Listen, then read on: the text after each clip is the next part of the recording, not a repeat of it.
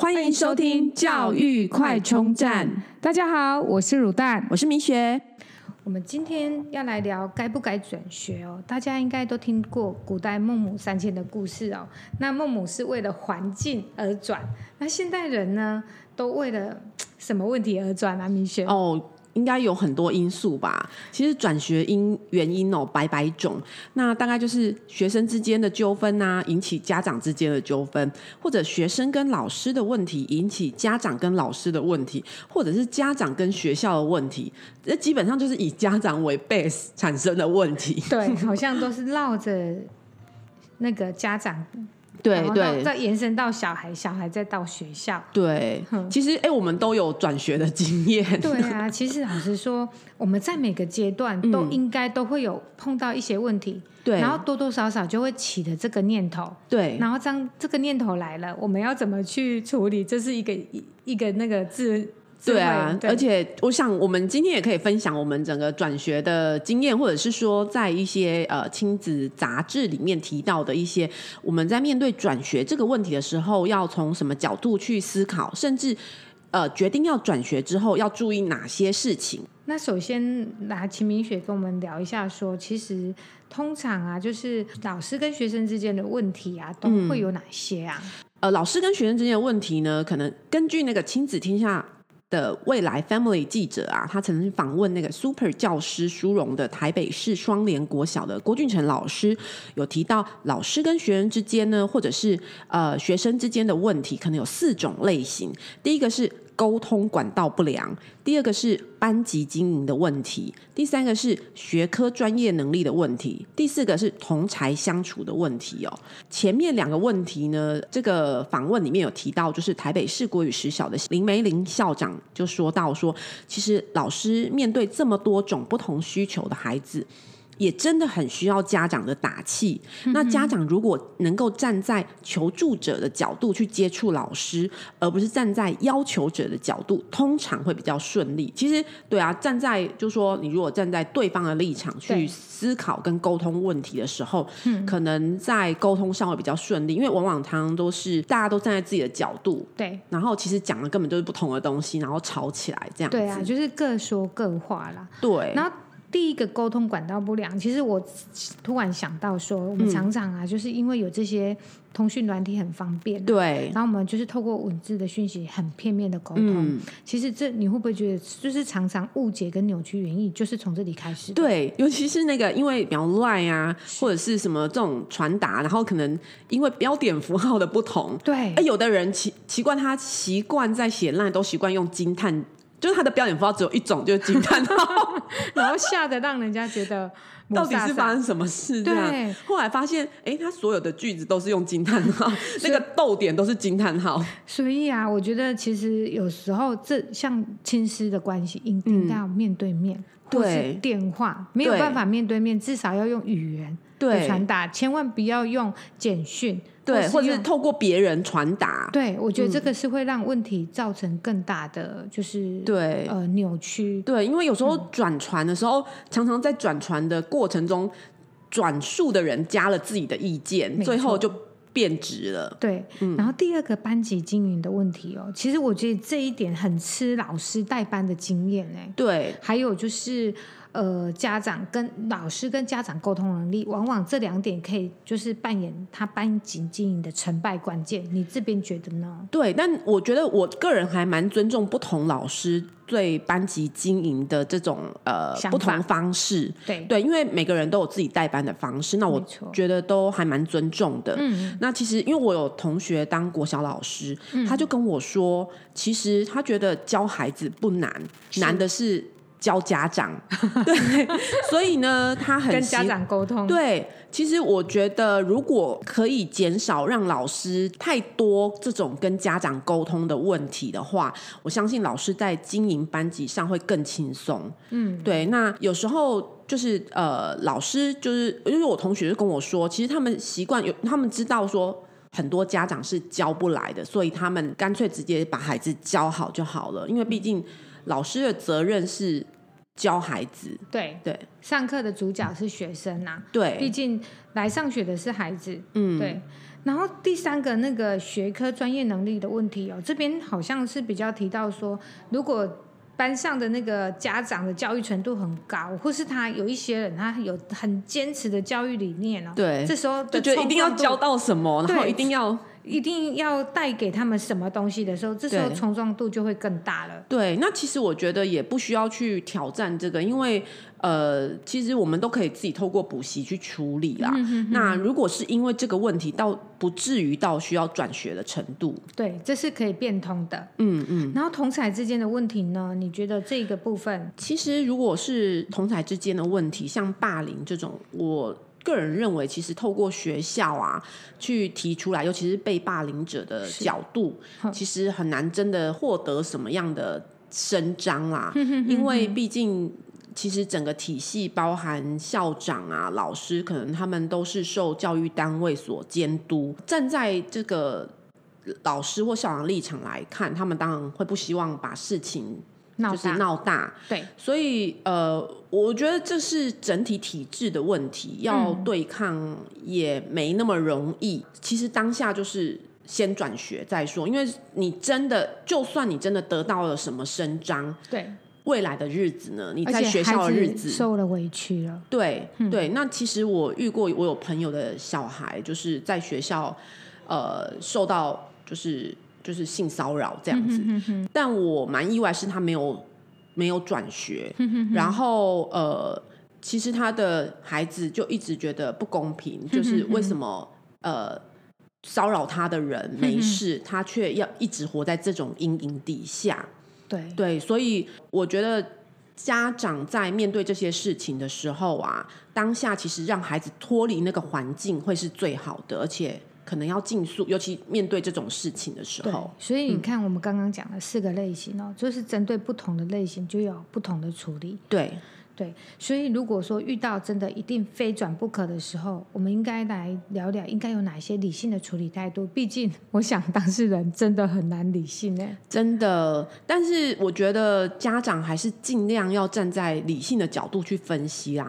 不过说真的，现在转学的频率比我们以前高，转学也蛮常见，嗯、也其实没有那么严重。对，对那不像以前我们，哎，我觉得我们小时候好像转学状况比较少，嗯、所以转学生好像都很难融入班级。不知道你有没有这个经验？哎，有哎，我觉得真的以前的年代可能是比较，嗯，变动性比较少。对，家长跟孩子的变动性，然后选择性也没那么高。嗯嗯，所以其实很少有转学生。对几乎好像没有什么有太大印象，但是现在很正常哦。我们一个班级一个学期有三个转进出去，嗯、两个转进来，嗯嗯嗯，就你会觉得对孩子而言这是一个很很正常的事情，没错没错。到底什么问题？当然我们也都不清楚。对嗯嗯对。那我觉得转学这件事情可以从两个角度去看哦，一个是行政程序，另外一个是心理层面。嗯、所以刚刚讲为什么一定要非常理性的去处理这件事情？因为其实它还是很多行政程序要走的，所以。呃，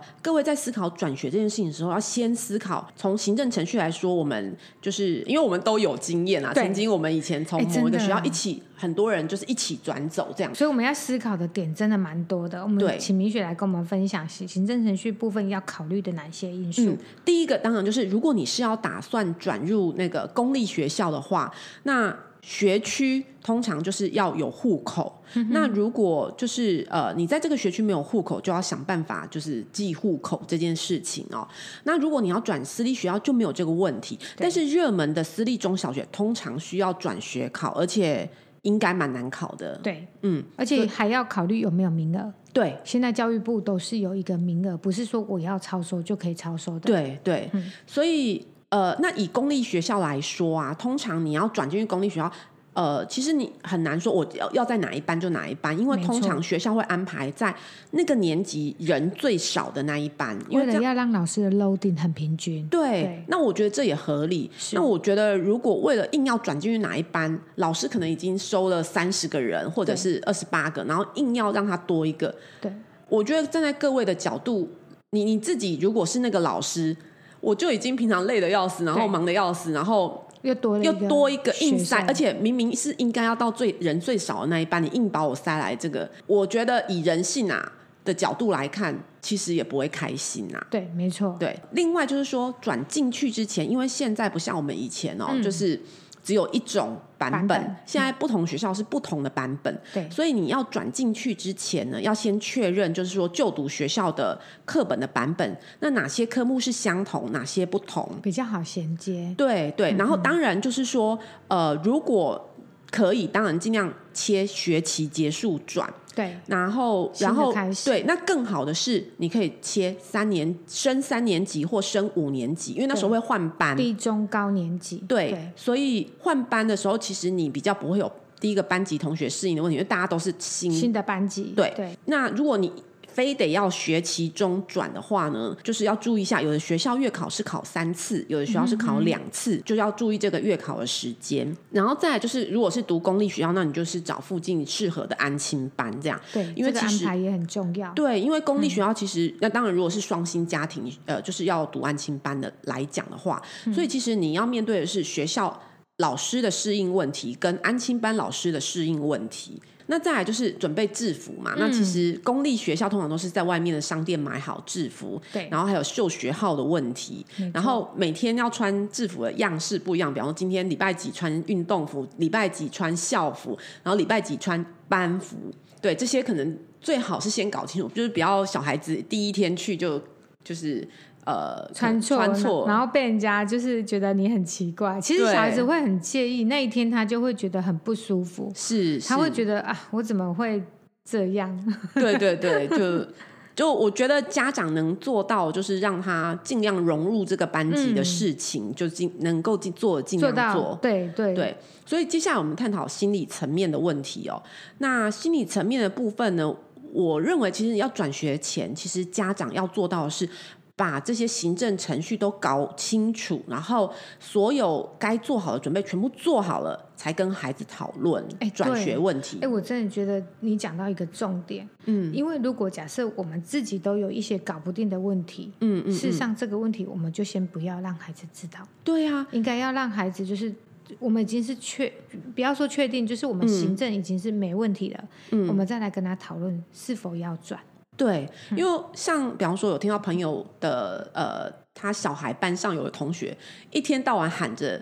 就是我要转学，我要转学，然后老师就说你请便，结果 他要压时间，然后时间到了他还是乖乖出现，因为行政上有问题吗？我不知道到底是什么问题，因为他就是一直呛说要转，就是跟老师哦，跟学校同学说我要转了，然后就是很得意说我要转了，然后时间到呢，哎，人还在哎，对，而且老师也不好意思说你怎么还来呢？对，所以真的也不要让小孩陷入这么。窘境哦，对对，所以那另外就是说，呃，这些前置作业全部都了解清楚，然后可能呃方案都想好了之后，再跟小孩讨论。嗯、那讨论的时候一定要保持理性中立的态度，请一定要听听孩子的想法。嗯，因为有时候大人觉得要转学的理由，不见得是小孩觉得我有必要为了这个理由转嘛。没错，对，对，因为如果大人自己决定帮他转学以后，你到新的学校，难保他就不会遇到。不顺心的事或不快乐的事吗？没错啊，因为其实问题没有解决，带到哪里还是问题。如果今天我们可以在这个学校把这个问题解决，事实上也不一定要转学。对，那当然就是将来呃有将来，如果小孩真的遇到转学后遇到什么问题，他就会怪这是大人的决定。没错，对，然后可能都会记在心里。特别是如果家里有两个以上的孩子，那当然就是。为了一个孩子把另外一个无辜孩子一起转学，可能真的会造成孩子心里的埋怨的种子哦。因为当然接送上可能不是每个家长都有办法这样两个地方这样接送啦。对，那那可能也要让另外一个孩子可以好好的跟他沟通去理解。那转学理由呢，可以用引导的方式，就是让小孩子自己针对转学的问题，然后他的优缺点，然后转学以后的优缺点去。做分析，那不要把家长自己的想法加注在孩子身上。对啊，其实我觉得转学真的不是万灵丹哦。嗯，然后应该是说在理清问题后，确定要变动之前，就像刚刚明雪讲的，一定要充分的跟孩子沟通，并且达成共识。毕竟求学的主角是孩子，对家长应该避免过多的情绪的介入。嗯，那我也逐渐感受到孩子已经慢慢长大了，嗯，没有办法永远活在我们的保护伞下，对，所以他也要开始学习独立面对很多事情。嗯，好的、坏的，他都必须要承受。这些过程很重要，我相信都是他成长的养分，嗯、然后促进孩子在这个世界上可以活得很快乐，活得很丰富。所以我们希望说。透过今天的这个转学的议题讨论，让就是当我们家长，其实我们自己也会焦虑啊，嗯嗯、也会就是慌张啊，对，然后也会就是没有办法理智，嗯，嗯，嗯，所以我们会觉得说，哎，其实，在我们现在可以理智的听这个节目的时候，先把一些重点听清楚。对，然后其实如果刚刚讲到心理层面，那如果确定要转学的话呢，我会建议就是《孙子兵法》讲的“兵贵神速”，就是要快速转。嗯那不要让孩子留在这种呃，处在这种留与不留的情，对，那种窘境。对，我想到那个那个那个朋友小孩的班级，这个小朋友一直呛呛跟每一个人说：“我我要转了，我要转的东西都收好了。”对，结果哎，隔天礼拜一又乖乖把所有东西又放回去，然后最后还念到毕业，有没有？对。如果真的确定要转，那其实也要让孩子可以好好跟朋友道别或留。互留这种联系方式。嗯，转学以后，那孩子对新环境的摸索的这些不安啊，那也要陪着孩子一起走过这个焦虑期。那如果说孩子突然就是到新环境，突然面对呃不肯上学或惧怕上学，也要好好的了解原因，是不是他在学校遇到了什么样的挫折，或是说可能同学之间什么问题这样子。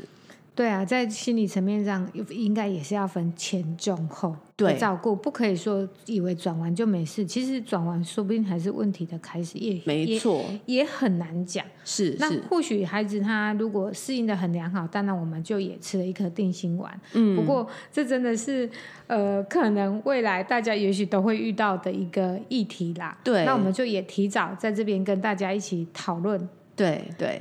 那我们就今天就的转学的议题就讨论到这边。那我们谢谢大家。对，也可以到 FB 或 IG 来呃分享各位的想法。谢谢。如果你喜欢我们的节目，记得订阅并持续收听我们的节目。也欢迎大家到我们的粉丝专业留言与分享哦。教育快充站，下次再见喽，拜拜。